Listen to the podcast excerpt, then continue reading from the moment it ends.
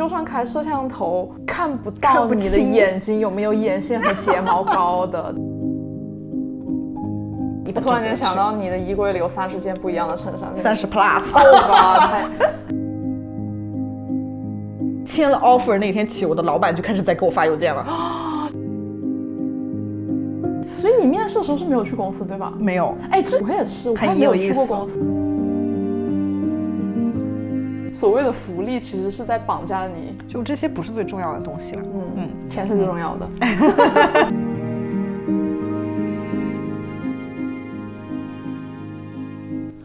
大家好，欢迎收听新一期的不远不近，我是苏苏。我是李阳，Hello Hello。我们上一期分享了一下我们的面试经历啊，还有一些转变的过程。嗯，我们今天就来分享一下我们真正的到了新的工作以后有哪些小的观察和跟之前想象的一样的和不一样的有哪些。首先，先讲一下去到了什么样的地方嘛，嗯因为现在也入职了，你入职几周？两周，哦，我入职你四周。啊，对，我们俩都入职了一段时间，嗯小一段时间，还属于一个新鲜感的过程。先讲讲去了一个什么样的地方呗。我的话，因为上次我说到我决定找工作以后，决定要去乙方试试看。嗯，但是其实我在面试的过程中，跟一一些不同的猎头聊完以后，发现如果我从甲方现在这个阶段切换到乙方的话，我是需要可能后退一步的，就就是降职降薪。降职降薪，因为你去到乙方是一个完全新新手，你又不想回到跟刚毕业的人一个水平，所以你其实有点困难，你是需要 take it back a bit。所以 我就也不是我决定不去，而是客观条件上我也去不了。嗯，然后所以我就在选甲方，在选甲方，我又本来想去大厂的，对吧？对标我老板的经历，我想去大厂，结果发现。首先两个原因，一个是我发现去了大厂还是拧螺丝，嗯，就是以我现在的嗯水平。其次呢，大厂也存在一个语言的障碍，有很多的大厂是比较本地，然后他们需要很高的啊、法语，是然后最后呢又加上缘分，我面到了这个厂，觉得很很多方面非常合适。就满足你对找下一份工作的基本的诉求。对，但是同时呢，他又整个撕掉了我前面的一个前提条件，就是我想去大厂丰富我的经历，因为它是一个小厂，嗯，非常小的厂，公司员工可能总共加起来就一百人左右的，非常小的全厂，部的员工，全部的员工，三个地方加起来就一百个员工，非常小的厂，嗯，但是我又觉得这个工作本身非常有吸引力，对，嗯，所以我就去了，跟之前想象的完全不一样。但是工作本身，还有我的同事、我的领导都对我来说很有吸引力。所以你是从了一个大厂去到了一个小厂。对呀、是嗯这是我的一个转变。你呢？我就是从一个大厂去去了一个大厂，厂。只是一个甲方，一个乙方，对，我不知道算不算大厂哎，我觉得我还蛮大的哎。我对大厂的定义好像是那种全球知名公司才算得上大厂，可能就是算一个大公司吧。那如果以员工人数作为一个标杆的话，你们有多少个员工？我们的 finance team 就有一百五十多号人，那整个公司呢？整个公司不知道啊，不不是非常感冒。我知道我们的 IT team 有一百五十多号人，我的天，那就对对标一下，我的小厂 finance team 有二十个人。就是说咱就是还是嗯有一个很大的区别。是的，是的。所以入职了小厂两三周，有什么感觉吗 那我们就从 day one 说起啊。？OK OK，Day One。那我们 day one 一般 onboarding 你会 expect 公司根据我前两个厂的经验、h r 会先接到你，对吧？给你一个 package，一些简单的介绍，一个 office tour，然后发一些办公用品，发一下你的电脑。开始笑了。然后呢？结果我这个小厂，首先入职的第一天，嗯我老板去不了，整个一上午不在，然后也没有一个 HR 接我。你真的就处着吗？我就到那儿，就走进办公室，大家就问我你找谁，然后我就说我找我的老板，他就说哦哦，那我带你去那边，然后带他去那边以后，老板的另外一个直属汇报，一个大姐，她就接了我，她说哦。她今天早上家里有点事儿来不了，然后他觉得非常抱歉、啊，我可以先跟你简单介绍一下，但是呢我很忙，我就那啊我就把你带到 IT 那边，你先去领一下电脑。哦，然后把啊，你电脑没有先给你准备好？没有哎，就然后我也没有一个 desk，OK，、Oh my god！然后 IT 就问我哦，你坐哪儿？我说我怎么知道我坐哪儿？然后他说、哦那你选一个地方吧。我我就那个你不跟你 team 坐一起吗？不知道，没有，就是我就觉得小厂很 specific 的经历，带我去的大姐就帮我指定了一个位置，说啊，那你要不然你就坐那儿吧。当然还有一个前提条件是我这个厂马上要搬家了，所以其实我在这儿也就做一个月，所以就是其实不太有所谓。但是还是也没有给我一个，他们都没有思考这个问题，就没有提前给你想好，就没有。嗯，把我带去那儿以后，就没人管我了，你就坐那儿，我坐那儿。哎，那你自己搞电脑呗，就是你自己 set up 一下。哦，那个 IT 的大哥有帮我把电脑打开，连上那个 docking station，连上我的 monitor，然后又给了我一个巨大的新的箱子，是我要带回家的 monitor。嗯。然后又给了我一个键盘和鼠标，他说，嗯，显示器是可以放在家里了，但是键盘和鼠标你只有一套，你每天要带着它。如果我家里没有的话，哦哦哦，他说你到公司来，你是要每天要背着你的笔记本和鼠标和键盘，然后。What？就我就没事儿了，我就打开我的电脑，发现一件非常有意思的事情。怎么了？我的邮箱里已经有二三十封邮件了，还挺正常，是很正常。但是我的经验是，我我一看这个邮件的日期哈，是从我签了 offer 那天起，我的老板就开始在给我发邮件了。布置项目，布置任务，不是不是，就是发一些东西给你，F Y I，然后或者是这个 for discussion later，啊，那挺好的呀。然后我就想，哇，他都没有考虑到我有撕 offer 的可能性吗？就是我从签的那一天起，我记得我是周一千的 offer，他从周二就是开始给我发 F Y I 的邮件了。已经发了二三十封邮件，然后就哇哦，他对我真的很有信心，我会来耶。我突然间想到说，那我上一个是不是？对，我就想到你是有可能撕 offer 的，对吧？因为我本来说的入职时间就还挺晚的，就是说的是 OK，我要大概差不多两个月之后，还是一个月，反正就一两个月这样的时间。嗯，那他是不是可能也给我发了 FYI？就哇哦，老板对我真的很有信心，我会来耶。啊，但是过了一会儿，他就给我打了个电话，说哎呀，真不好意思什么。所以你那一天在干嘛？就第一天，他给我发了一些文件给我读，然后你就自己看一看，就自己看一看。OK。然后但是下午他就来了，对，那就跟他呃开一开会，聊一聊什么的。嗯。哎，所以你去公司第一天，大家都在公司吗？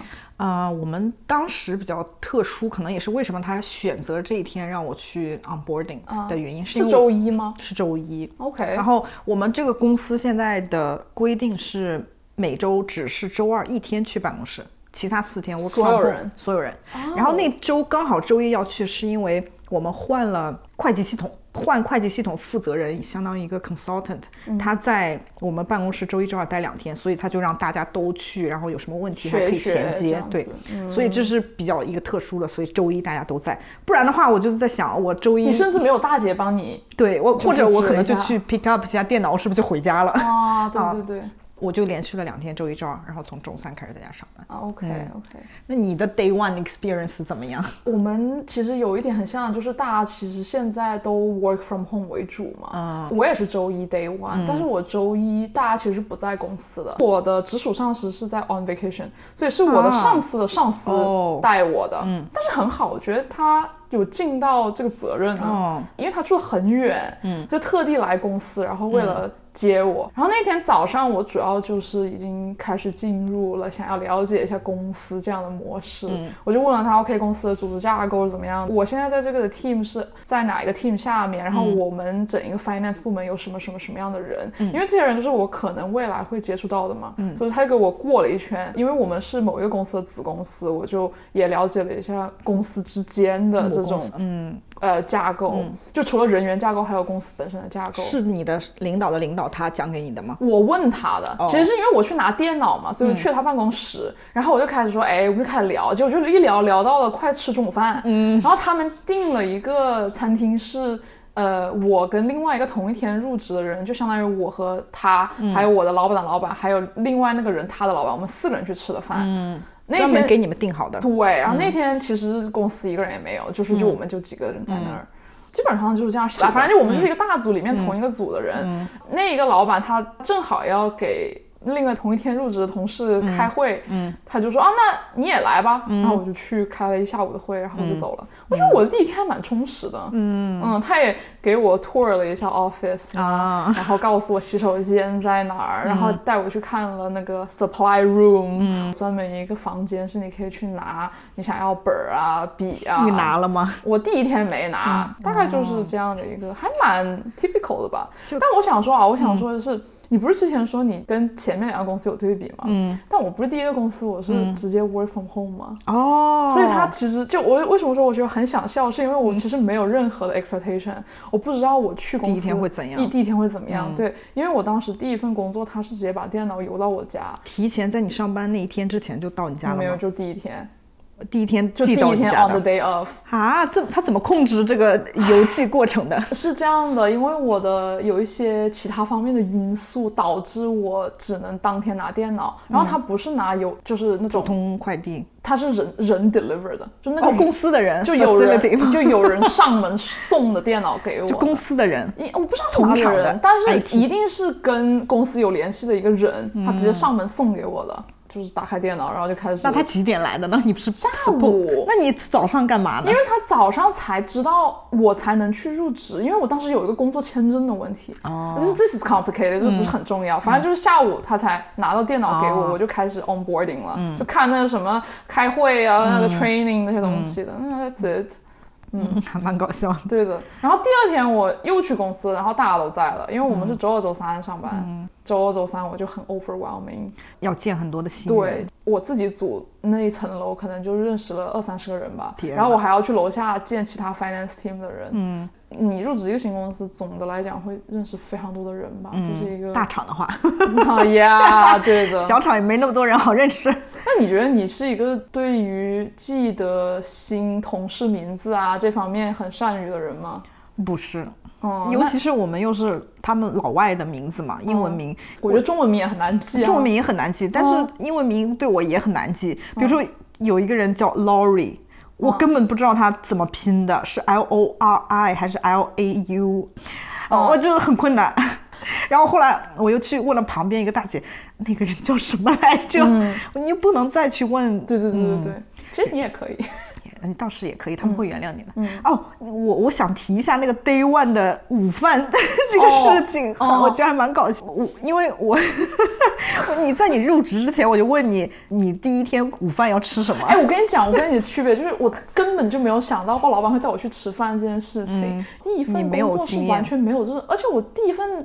大家那么多人同时入职，完全不会有一个说哦，原来我会有一个人来带我去吃饭嘛？Who's gonna do that？但是当时是 COVID，嗯，我就默默的早就已经自己想好了要准备一个午饭的，是的，是的，就是我还在给你展示我的照片，的打工人午餐。然后我就说，嗯，你第一天的时候，老板是有可能会带你吃饭的。然后我说，哦，是哦，嗯，但是我。本人又是那种，你你想，你入职的时候距离我入职还有两周，但是我已经想好了我入职那天要带什么午饭，我就是想要做两手准备，我要带一个简单的三明治，不需要微波炉就拿出来可以吃，in case 公司没有给我提供午饭，然后我就可以就有所准备，但是如果有的话，三明治也不会怎么样，也不适合占地方，我就早就想好了，很可怕。然后我还说你。入职要穿什么？好像是，嗯，我感觉你应该也 也想好了，想好了，对对。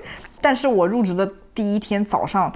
去 office 还蛮远的，早上要开车一个多小时那种。嗯，所以我那天早上其实有一点晚，我就哎呀就觉得三明治有点来不及准备了，我没有准备午饭。啊，你没有准备吗？最后来我就直接去了，我就带了一大包坚果，还有一个能量棒就去了。我想，到时候如果没有的话，哎呀，我也饿不着。你也可以在公司附近买吗？哦，我本来也有这个想法，我想公司可能有餐厅可以买，结果到那儿发现。鸟不拉屎的地方，没有餐厅，下楼也啥也没有，你只有一个 option 就是点 Uber Eats。所以你面试的时候是没有去公司对吧？没有。哎，这我也是，我还没有去过公司。就是对我没有意识到这个问题，直到后来我前一个公司要走的时候，他们问我，哎，你的公司里面怎么样？我就，哦，我没去过哎。我当时其实也是入职准备，我想说，我其实不知道我的工位长什么样，我也不知道我的公司的那个整栋楼是怎么样，它的构造是什么样，完全一无所知。是。给什么就是什么了。对的，这个有点拆盲盒。所以我到那儿以后，那天非常幸运，就是因为我不是说有一个 consultant 到这个公司来做我们的那个会计系统的升级，为了那个 consultant，然后公司就 order 了所有那天来的员工的午饭，就可能是三四十个人吧，所有人都。那什么人负责？就 HR 这种人负责吗？我们没有，是一个做。Operation 的一个小姑娘可能比较喜欢做这些事，她就 volunteer 去，而且她本人哦去了那个餐厅，点了那个三明治，就是我们这里比较有名的烟熏肉三明治。啊，OK OK。然后就是每人一个盒子，里面一个三明治，一些薯条什么配菜，就每人一个还挺大的一个盒子的。她点了，你想三四十个盒子，嗯，然后她亲自去那个店里一个人去 pick up，放在他自己的车里，然后到了楼下，我们又在四楼，他 全部自己抬上来，他自己一个人分批拿上去的，而且他都不是做这个工作的哦，他是有他的本职工作的。所以说，如果他不做的话，你们就没饭吃。没有。而且他是一个比较可能热心吧，你你另外一个选择是你可以点 Uber 让他给你送这么多，但是会成本很高嘛，所以他就 volunteer 为了给公司省钱，我去给你点了，所以你就会觉得哇，我真的小厂是人不多，但是大家都还蛮像一个小的 family 的感觉，对对对，嗯。那天可能有三十多个人，可能只有最后只有十几个人是坐在一个房间里吃饭的。反正我就非常幸运的就沾了个光。哦，OK，午饭还蛮搞笑的。但我觉得这些所有的所谓的好的。福利啊，这些东西都是为了让你在公司能够更加舒适的打工，是的，然后能够让你给公司创造更多的价值。对的，总体而言就是这些东西。所以要认清所谓的福利，其实是在绑架你。就这些不是最重要的东西了。嗯嗯，钱是最重要的，干得开心也是重要的。钱给到位，拧螺丝也会拧得开心一点。嗯，所以你去公司去了三天，然后从周四周五开始在家上班。在家上班，对的。哎，你要不要讲一下你在家上班的？啊 还蛮搞笑的。因为我为什么想说，就是当时李阳就问我，所以第一天在家上班要怎么样？录到我想说，呃，什么都不用做。啊 好，我上一次在家上班是在大概。三年前就是新冠刚刚开始的时候，就没有人在公司上班啊，对，全程在家上班。然后突然之间，大家所有人都切换成在家上班，那你是知道的，你就在家上班，你就在家上班。所以你是一直都在公司上班的，就在那之后，嗯，那一次我是休完产假回来，然后那个公司已经全程所有人五天都在家上班，我就去公司取了电脑，然后开始在家上班。我上了大概有个三四个月，嗯，是因为我当时在经历离婚。然后我妈妈也在家，小孩才一岁多，全天在家上班，在那个环境里，啊，就觉得我我喘不过气了，我我不行了，我我我一定要走出去，有一定程度的 push 我去找了下一份工作，是因为那一份工作离我家很近，他就问我能不能五天就一直去办公室上班，因为他们是 essential business，然后我就 that's perfect。我太高兴了，所以我在上一份工作待了三年多，就一直是五天去公司上班的。一个是因为离家很近，另外一个是我的老板也离家很近，他希望有这种 in person 的那种 interaction。对，所以他比较 prefer 我们组里的人都去。所以我就这三年都是每天都去公司通勤的。这是三年以来我第一次周一周二去了两天，周三开始在家上班，我就嗯。啊，哎，那我如果要开会的话，大家会开摄像头吗？哎，大家开摄像头的话，我要怎么样呢？我就早上起来，其实是 out of habit，我早上起来就做了跟前一天早上一模一样的事情。早上起床、洗脸、化妆、全妆，跟我去办公室一样的，然后穿了正经的衣服，就是跟去出去是一样的。裤子呢？裤子穿了 proper 的裤子。啊，因为还有一个原因，是因为我那周是要带娃的，所以我早上还是要出门去把孩子送到幼儿园再回来，所以我就跟平时出门是一样的，就做了跟那确实是前一天一模一样的事情，然后回来上班开会就发现。没有人开摄像头，我就问了你这个问题嘛。后来白天我就，所以我在家是不需要做这件事情的吗？就算开摄像头，看不到你的眼睛有没有眼线和睫毛膏的，真的笑死。所以我做的最多的就是在面试的时候会涂点口红，连眉毛也不画的吗？不怎么画，因为我眉毛也还可以，就挺浓的嘛，所以我其实不画也可以了。嗯。而且我是会穿睡裤的，就面试我都穿睡裤，因为我知道我不会站起来。但是我上面会换一个 shirt，就是至少不是那种花里胡哨的衣服。对我来说太 natural 了。我其实这份工作才真正的固定要去公司。之前我们都超级不固定的，因为是项目，所以是看项目的经理有什么要求。他说去一次，他说去三次，他说去五次都是他说了算。嗯，他自己不想去的话，那我们都不去。嗯。开始去这个公司之前，我都处于一种基本上是在家工作的状态，全天候啊，周一到周五基本上就是很少很少很少去公司。呃，对，还有关于摄像头这个事情，我以前那个公司，因为大家都基本上在家上班，所以大家就是会要求开摄像头，一定要开吗？这样会增加一些所谓的 interaction interaction 嘛？本来就没见过，现实生活中你也不知道我是谁，我也不知道你是谁，然后你再不开摄像头。那就真的不太行。嗯，所以以前我都知道我是 expect 要开摄像头的，但是我现在开会没有人开摄像头。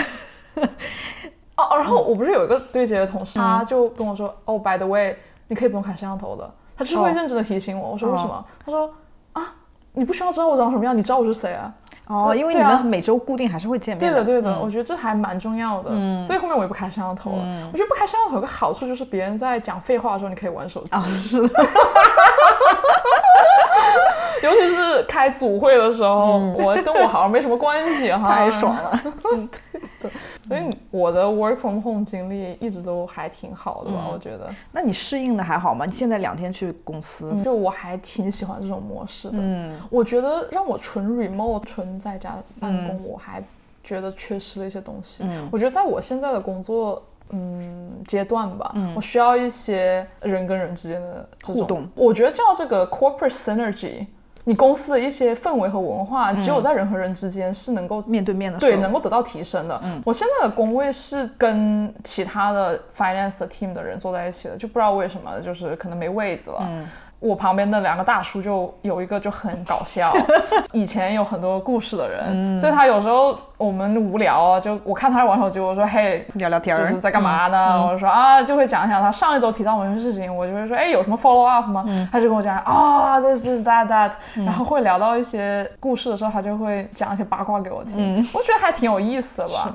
然后我吃午饭，我也会跟不同的人吃，我不是就跟其他人坐一起嘛，我有时候会跟我附近的人吃，有时候跟我的 team 的人吃，就是你会莫名其妙认识一些人，然后就哦 OK，我们一起吃饭吧。嗯，所以我觉得。对我来说，总体是很有帮助的。哎，我这个和你很不一样哎。比如说，我第一天和谁一起吃饭了啊，然后我第二天会觉得，如果我今天不喊他了，是不是不太好？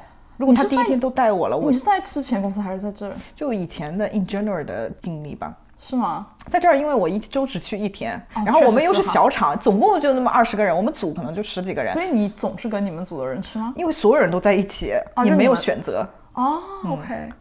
哦，我觉得不会啊。嗯，我感觉大家都还蛮默契的。就是第一天跟我一起吃饭的，就是我对接很多那个同事嘛。他第二天他就去和别人吃，对，他去别人吃，那那就是大家很默契。有时候我也会自己吃啊。我看大家都在忙，我也没有必要非得跟别人一起吃饭，我就自己去热个饭，然后也挺开心的。那还挺好的。所以还挺喜欢这种又有一些联系，但是又没有很多联系的这种没有压力的感觉。嗯，我觉得 work from home 太久之后。我太没有人的交互，我就觉得在这公司待着也没啥归属感，没啥劲儿，真没劲儿。嗯，我觉得两天去公司，三天在家，对我来说是还蛮不错的一个经历。嗯，而且你周三回家之后，你会有一种哦，这周好像仿佛已经结束了，就是真的仿佛已经结束了。周四周五已经在准备收手，prepare for 周末了。对，真的，我觉得大家都是哎，就不仅是我，我跟其他人聊一下，大家都是有一种哦。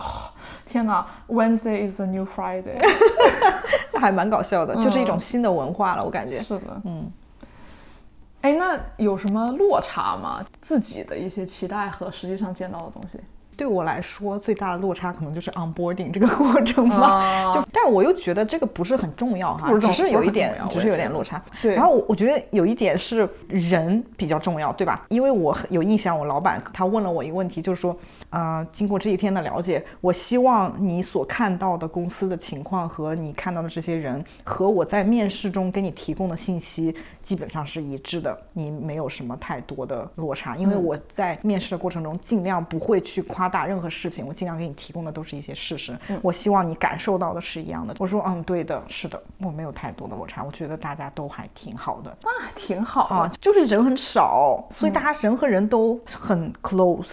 谁和谁都，他都还挺亲近的，所有人都在一起吃饭，然后就觉得大家就人人和人之间的关系都还挺好的，而且人种也非常的多元化，白人有南美洲人，有欧洲人，几个意大利人，然后还有一些亚洲人，亚洲人不光有中国人，还有菲律宾人，还有几个亚洲人我不知道是哪里的，但就还蛮多元化的，我觉得还挺好的，嗯，所以我觉得我可能没有太多的落差，你有吗？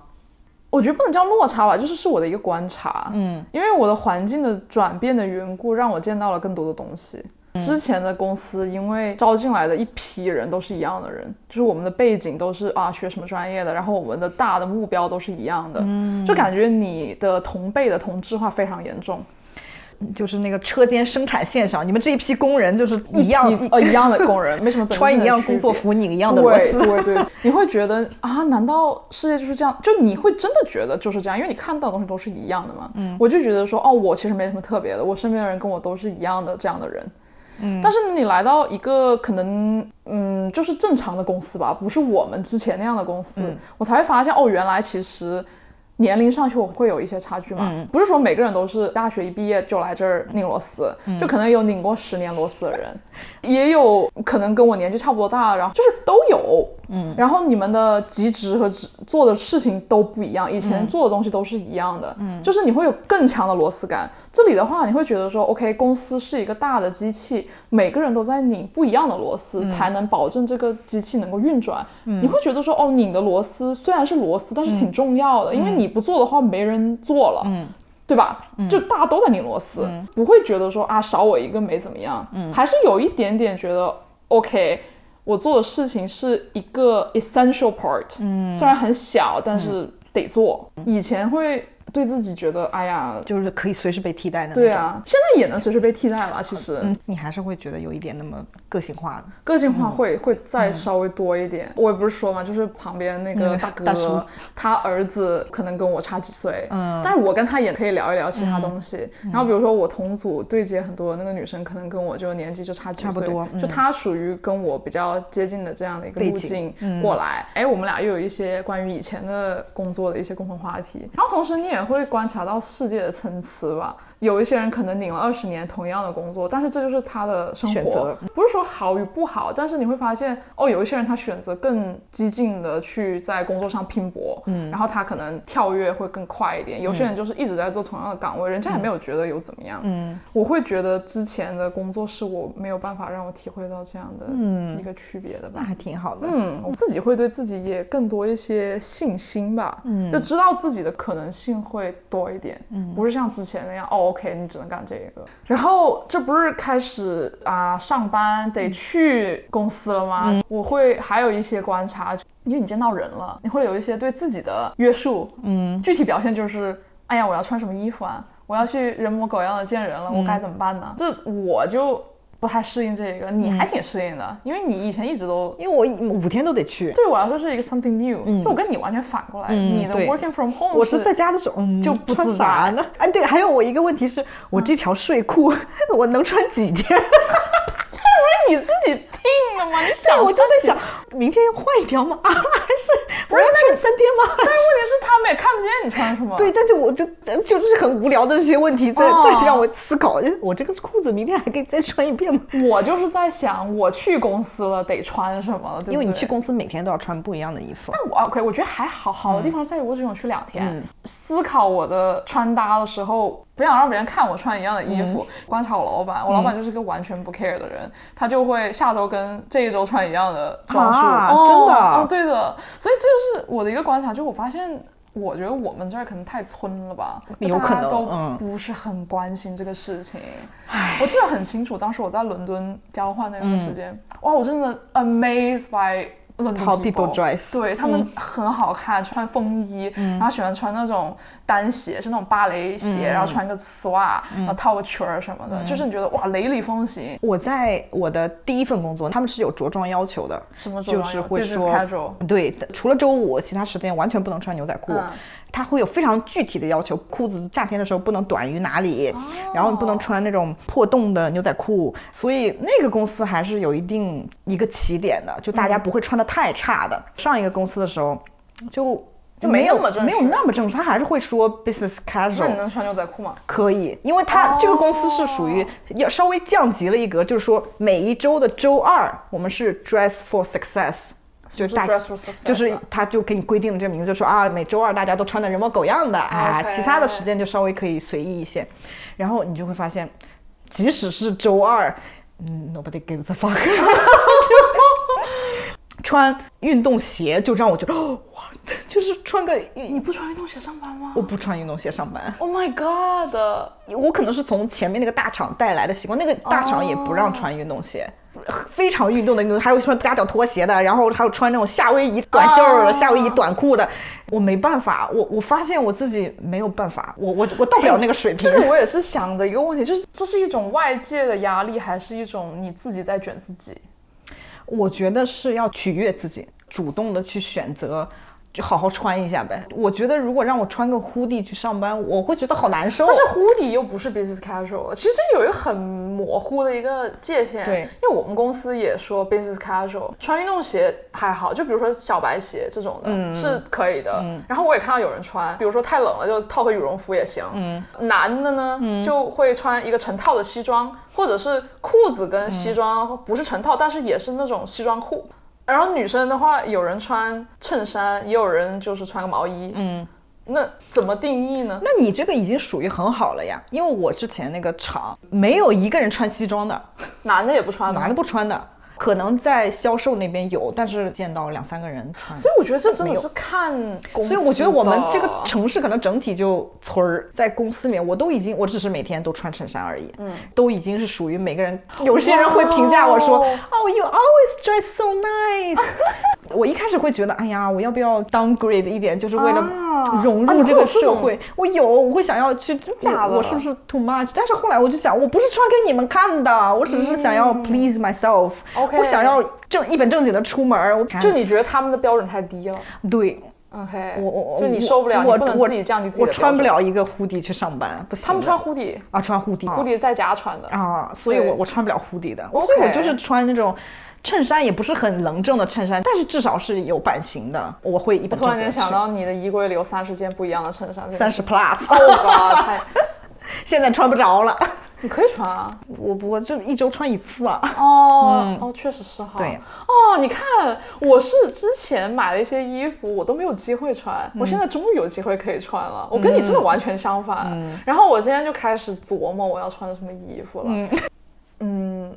我觉得这个有点消费主义哈，但是我前阵子去逛街，然后我就试了一双 Prada 的鞋，哎呀，真好看呀！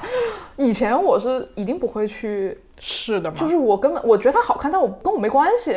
我看到它了，我觉得它肯定是好看的，嗯，因为你完全不需要。我觉得就是甚至连，嗯，怎么说呢？我买它就真的只是为了买它了。现在我可以有个借口说哦，可以上班穿。嗯，但这个事情就开始让我很迷思啊！我就觉得上班这个事情是不是给我们带来了很多一些额外的消费主义的这种陷阱？我觉得那肯定是的。而且你上班你还要费钱，你还要看到别人穿什么，还有一这个。比较的心态，但问题是这个事情在我们这儿是 doesn't apply 的，我们身边的人都不咋穿，不咋认真穿嘛。对，所以说其实最后就成为一个自己卷自己的。所以我前面问你，我我觉得这是他自己卷自己啊。嗯，还是取悦自己吧，取决于怎么说。可能你说就是取悦，但是我觉得你真的能分开什么是我想要在别人面前展现出了我自己的样子，和我真的要让我自己取悦自己吗？嗯，你能真的分开吗？我觉得是不能的。啊，那倒是。我就算知道别人不会对我有所评判，但是我还是希望我在别人的面前是一个人模狗样的。形象，对的。而且我知道，我看到我老板穿一样的衣服的时候，我是内心在想，哦，他上周穿了一模一样的外套。因为我之前对穿衣服没有太多的想法，哎呀，什么便宜有什么穿什么就不太在意的。然后后来有一段时间有一个觉醒的阶段，我就突然意识到，哦，你其实穿衣服是一个最直接的自我表达。你想要传递出你是一个什么样的性格，这是最直接的一个表达。所以你就是在表达自己的过程。那别人喜不喜欢你是无法控制的。所以我就觉得回归到是你在取悦自己，我就是在做自我表达而已。我就是这样子衣服风格的人。我可能已经跳过了，我认为衣服是自我表达。我觉得衣服一定是自我表达，就是你的性格决定了你会不会穿这样的衣服。就比如说我就不怎么穿裙子，然后你的衬衫就是比较女性化一点，就是我的衬衫比较板正一点。是的，这个事情已经是一个太 natural 的一个事情了。所以我在想的是，怎么样穿的更好看，更让我觉得我是在有认真穿搭的，而已经跳过了我要表达什么样的，就是我可能已经知道我是这样的了，我只是怎么样表达的更。更好一点。嗯，所以我最近就有点陷入消费主义陷阱。我觉得这个是很正常的，因为可能就是在入职这个上一份工作，因为五天要去办公室工作，我需要一些衣服的储备的时候，我重新对我的衣柜进行了一波大换血，扔掉了一些，买了一些，是当时还挺花钱，但是我当时可能已经有了这个意识，就是说你我要买一些基础款，然后可以百搭，然后所以我就有固定的不同的款式的宽的、松的、长的、短的、紧的、窄的，可以互相搭配，互相搭配的。所以我觉得对我现在来说，就是我的衣柜已经 mature，就是 for now，我觉得我很满意，所以我没有一个欲望，而且又加上我现在又不需要了，所以对，但是对你来说，你可能又是一个洗牌的一个阶段。我觉得洗牌倒算不上吧，因为我之前好像消费主义在前一期我已经提过了，我有去特意的去买，对。但是我现在是有点想花钱在时尚单品。OK，shirt 我有了，裤子我有了，但是我怎么样去变得花儿？不那么基础款的衬衫可以搭配基础款的裤子，嗯，我很头痛。我觉得我不能控制我自己，但是我又在很极度的控制我自己。我不喜欢，我觉得这没有控制，不受控制，哎，就是为什么我要去？被这样的外在的东西去，我要去在意它呢？嗯，我觉得上班很费钱啊。你觉得你太在意了你 how you look 吗？不是，我觉得我被我需要去买一些东西和我需要 dress up 这件事情所控制。就就 let it be 被控制呗。好吧。嗯。比如说你回国工作，或者是我回国工作，我们俩这种职业回国工作，肯定是在一个稍微有点光鲜亮丽的一个办公场所的。那如果假设身边的人都穿的非常的美丽，而且还是有牌子的，也很贵，那怎么办呢？我还是会穿优衣库。哦，我不知道，我觉得我会被影响哎，我肯定会被影响。我有一段时间上一份工作的时候，几个小年轻，他们总是在大伙儿买拼包邮嘛。哎呀，你要不要买一条这牛仔裤？也不便宜，一百多块的牛仔裤，你要不要拼一条啊什么的？我就会被他们拉过去说，哦，OK 了，那那回家以后再看一眼我的衣柜，就发现 No，我不需要。那你最后买了吗？没有。OK，牛仔裤。都不算贵的了，类似这些东西啊。对啊，但是你想一下，如果假设在那样的一个环境，比如说国内，嗯，那不是更就是往上的一个？还有小到他们每天都要点星巴克的哦，就是要 Uber deliver 到公司里面，也不便宜，平均你加上小费什么的，运费七八刀一杯。你想象一下，你在国内大家都点奶茶，你可以不点吗？也很困难的。大家受到这样的，我不知道具体是怎么样，只是我的想象哈。我们 nothing，we know nothing about 国内的职场，还是会有一种哇，我觉得我。我会受不了，不知道我在那样的情况下，我会不会能够保持我的理智？我觉得我连现在都不算，我没有达到我想要的理智程度。就比如说我，我这个状态，你是什么状态？我不受别人影响的。你真的不受吗？你是因为别人没有再影响你吗？你觉得？有可能，有可能。一比如说，我当时身边那几个小年轻，他们点星巴克，我刚开始会觉得啊，我不点是不是很不合群儿或者什么的？我点过一两次，后来我就拒绝，我说 No，I don't need it。我差一点被卷进去，但是我觉得我还是有，就也在要靠自己的大脑去跟自己说 no。对对，但我觉得你没有必要太纠结。就是如果真的很想要什么东西，你又我知道你不会去买 Prada 的，哇，我好想买啊！天哪，但我觉得你买不下手的，我买不下手。嗯，我觉得就还是理智消费，就是在你能承担得起的范围内，给自己买一些好看的、让自己高兴的东西是 OK 的，只是不要太过分。我去硬要去买一双 Prada。鞋还是不理智了，但是其他的方面，你如果想买就买一些呗。好吧，嗯，这就是我的一些消费主义的，我觉得可能冲动必经阶段吧。刚开始切换到了一个又要去需要这些衣服的情况下，你就一定要去。哎，其实甚至是关于化妆，我觉得我们公司那些女孩子连妆都不化的啊，真的吗？就我至少我看不出来她化了什么妆吧。跟你同龄的她也不化妆，我觉得就是至少没有很夸张的妆。所以这又能体现出真的大家很旧、很村儿，我们这个大村儿。嗯。嗯，我以后还是想去去时髦的城市啊。时髦，嗯，我觉得我很庆幸我现在的消费观就非常的坚定，也不是坚定吧，就还蛮成熟了。上周去了趟商场，因为要给我小孩买一双冬靴，冬天来了，然后他又 每年都需要一双新的，我就去了。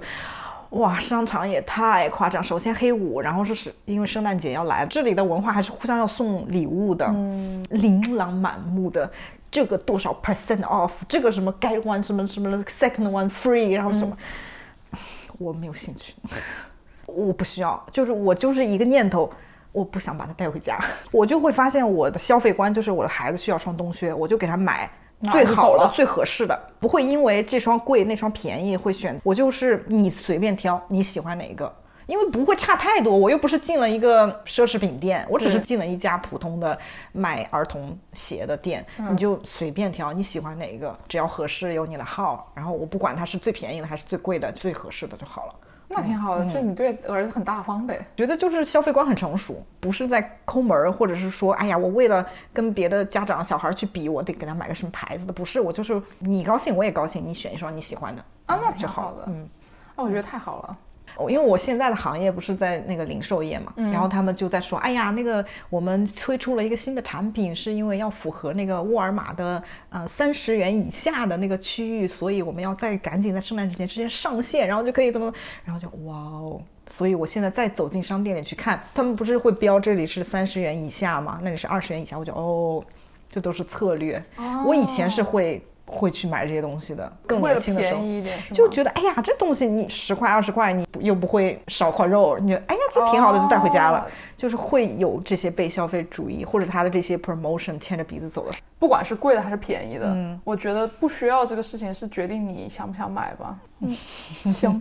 哦，我想说那个 work from home 我最高兴的点，啊，你想说啥？随意拉屎。结尾说这种奇怪的东西吗？哎呀，以前虽然别人说什么带薪拉手，哇，我可太痛苦了，因为你不知道你旁边是谁，对，太痛苦了，好尴尬呀，很尴尬。我就最近的事情哦，我去到公司，然后我想去啊上个厕所，我发现我老板在里面，然后我就出来了。我 literally 就是我不想跟他在同一个厕所，那肯定啊，然后我就出来了。我等到过了个半个小时，我知道他，我 make sure 他肯定已经出来了，出来了我再去的。对呀，所以你看，我以前一直五天都要经历这样的挣扎，谁在我隔壁，而且我是知道谁在隔壁的。怎么知道谁在隔壁？因为那个鞋子嘛。对呀，然后就。哎呀，然后你要等到，哎呀，等他，你快一点，你快一点，快点洗完手出去，我再出去，我不想跟你交谈，然后就，哎，就很痛苦。现在在家，哦，天哪，挺好的，真的随时真的很快乐，真的很快乐。好的，哎，我还想总结一下，我发现你换了这份工作以后，整体你容光焕焕发，从内到外你都快乐了起来。树挪死，人挪活，非常为你高兴，非常为你高兴，谢谢，我也很开心。好的，分享了很多 莫名其妙的 新工作的一些东西。嗯，我真的没有什么好讲的。我觉得现在生活就还挺好的，嗯，就没什么好抱怨，没有什么好抱怨的，就分享一些趣事儿呗。嗯嗯，然后最多的让我觉得有一点点小小痛苦的就是这个冬季的欲望和购买的东西这些方面。但是总体来讲，我觉得还不错，还不错不错，真的很为你高兴，我也为你感到高兴。哎呀，谢谢谢谢。好的好的，那我们今天就先这样。好的好的，祝大家有美好的一天和美好的夜晚，我们下次再见，拜拜。When you're right, you're right. When you're